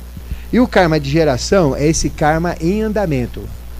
Você conseguiu trocar? Ah, tá ainda? Mas está dando? É? Ah, é? Bom, o karma de geração ou da evolução é o andamento, né? É a mesma coisa, eu tenho o karma positivo e negativo. O que eu faço de positivo, eu jogo na sacola da positiva, né? O que eu jogo de negativo, jogo na sacola do negativo. Existe o de andamento, que é o normal, né? E é, o karma positivo vai influenciar no positivo, o negativo vai influenciar no negativo, como nós uh, explicamos. Né? E o livre-arbítrio é que vai determinar não é, o enchimento das uh, sacolas. Bom, fora isso, existe o karma uh, da família, que é o karma coletivo também. Eu tenho meu karma individual, tenho o karma da minha raça. Exemplo, você pega os hebreus, né? Eles já nascem com um karma terrível, né? É um karma que vem já de 5 mil anos, né? É um karma de ódio, é um karma de brigas, é um karma de guerra, é um karma de revoluções. E por que, que eles têm esse karma? Porque não mistura o sangue, né? Então, não mistura o sangue gera karma. Temos que misturar o sangue. Porque se a evolução, né, se existem raças, é para fazer miscigenação de raças, né, não é para ficar isolada. Não é isso? Então, Deus criou as raças, que é para uh, dividir as experiências, e todas as raças têm uh, fatores positivos e negativos, todas elas. E a miscigenação disso tudo é que vai dar uma raça né, final. Então tem que ter miscigenação racial. Então não misturar raça, ter preconceito racial, é crime, lesa evolução. Então é complicado isso, né? Então não pode. Tem que miscigenar raças, né? E o hebreu não, miscigena, não faz essa, essa miscigenação. Então, por quê? Por egoísmo. Porque eles têm a verdade, eles têm a proteção de Deus, se ele mistura, a proteção vai dar para todo mundo. É por egoísmo, né? É por calhordice, eles querem o um negócio só para eles lá, né? É, a riqueza é deles. Porque eles fizeram um pacto né, com, com Deus. Só que com Deus que eles fizeram não é da direita, é da esquerda. É da esquerda. Porque é domínio. Então, veja, uh, se vocês olharem, por exemplo, o Templo de Salomão, a entidade que se manifestou lá não era da direita, era da esquerda. Porque apareceu uma nuvem escura, né? E para descer esse Deus no Templo de Salomão, né? Então isso choca. A gente fala isso para o evangélico, ele, ele, ele diz que eu sou diabo, né? que eu sou anticristo. Mas lê a Bíblia, né? Então mataram um absurdo de animais, com sangue de animais, naquelas. Imagina, uh, 120 mil vacas né, mortas, uma, um absurdo de sangue lá, né? Então veja, sangue para todo lado, todo mundo sujo de sangue lá, para descer Deus. E desceu Deus. Uma nuvem escura, todo mundo desmaiou. Quer dizer que Deus é esse que precisa entrar na inconsciência de todos, né?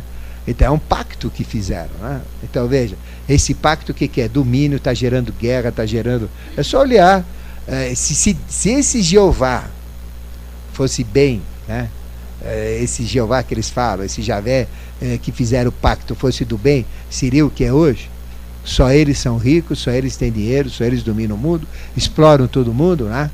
Eu não sou contra eles, em absoluto. Eles, inclusive, são a raça mais inteligente do planeta, a mais valorosa do planeta, mas fizeram um pacto com Deus errado. Né? A verdade é essa. É duro falar isso, né? Tem que ter coragem para falar isso. Mas veja, olha os acontecimentos. Então, o que, que eles têm? Ódio. Né? Ódio, ódio. Né? Então, uh, Tiferet, né, que é a maior uh, Kabbalah que tem, a maior Sefira que tem né, da Kabbalah, né, é beleza, é exatamente amor. Né? Então, eles não têm isso.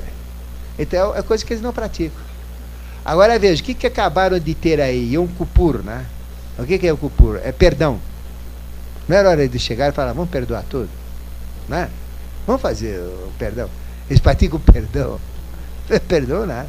Então veja, e tudo que é feito é assim, ao léu, é meio superficial. Mas não existe perdão, não existe amor. O que, que tem? É ódio, é domínio. Né? Isso, aí vem essa encrenca do Oriente Médio. Né?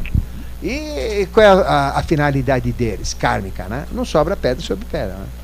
Então veja, olha, a religião ela é perigosa. Nós temos que olhar bem. Por isso que a teosofia diz que não existe religião superior à verdade. Eu tenho que ir atrás da verdade. Então, na hora que vocês uh, lerem, né, é só abrir a Bíblia na casa de vocês, livro de Reis, inauguração do Templo de Salomão, e ver o que aconteceu lá. E analise, imagine isso acontecendo aqui na Praça da Sé, na Catedral, e todo mundo participando. O que, que fizeram lá, o que, que aconteceu. Aí você fala, caramba, esse é Deus que eu estou esperando? Será que esse é o verdadeiro Deus? Então, esses vão começar a questionar, né? Que Deus era aquele que mandava matar o filho. Esquisito, né?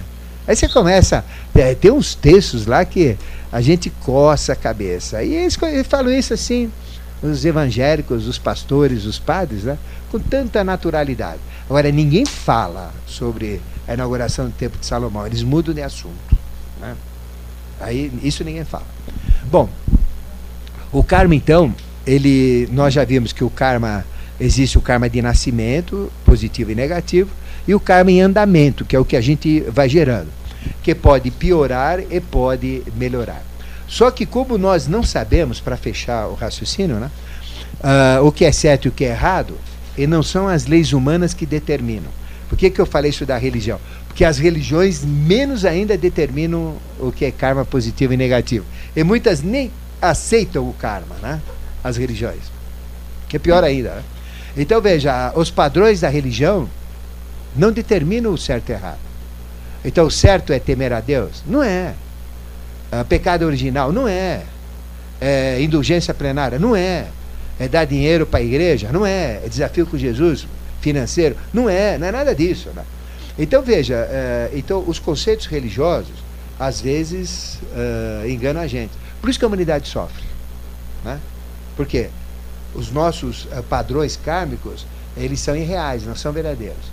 Mas à medida que a gente entra na teosofia, o que acontece? Eu encaro a religião por cima, eu não vou dentro da religião, onde o Papa é infalível. É nada, acabou de cometer uma falha aí. Pegou um texto fajuto, um texto islâmico uh, da Idade Média, anterior da Idade Média, e usou isso para querer referenciar o islamismo moderno, atual, como está aí. Aí você vê que é um meio papal uh, catastrófico, não é isso? que quase gerou uma guerra religiosa aí, né? Então veja, é, Papa erra sim. Então, de Papa não erra é para esconder os erros da igreja, né? E, então a gente tem que ter é, uma postura diferente. Eu tenho que ter uma religião. Eu respeito a religião. Eu, eu defendo o católico. Eu defendo todas as religiões. Mas o que é errado tem que apontar também, né? Não é porque a gente defende que ela é importante, elas são importantes que a gente vai aceitar. Então, qual é a maior dificuldade até agora para vocês uh, na lei do karma? É saber o que é certo e o que é errado. Mas tem alguém que sabe. Quem é esse alguém que sabe? Eu. Ele. Pergunta para ele. Ele sabe. E quando vocês fazem uma coisa errada e você pergunta é errado, ele fala dentro da cabeça de vocês. Isso chama-se voz da consciência. Ela vai lá. Às vezes te protege, às vezes te inspira, às vezes te avisa de um perigo imanente, às vezes te atordoa porque você fez uma coisa errada e você tem que ajustar, senão isso vai te complicar a tua vida. Ele te avisa lá dentro. Ele sabe. Religião não sabe. Não existe livro. Eu vou na, na biblioteca aí do pensamento, vou comprar um livro. Agora eu estou com a, a, o livro que vai dizer o que é certo e o que é errado. O que, que é certo? O Lula ser presidente ou, o Alckmin ser presidente?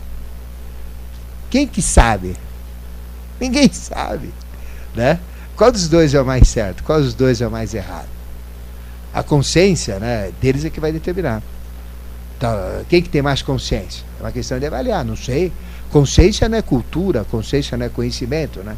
Consciência é algo superior. Qual que tem? É esse que vai avaliar, é esse que determina, né? Tá certo? Bom, Obrigado.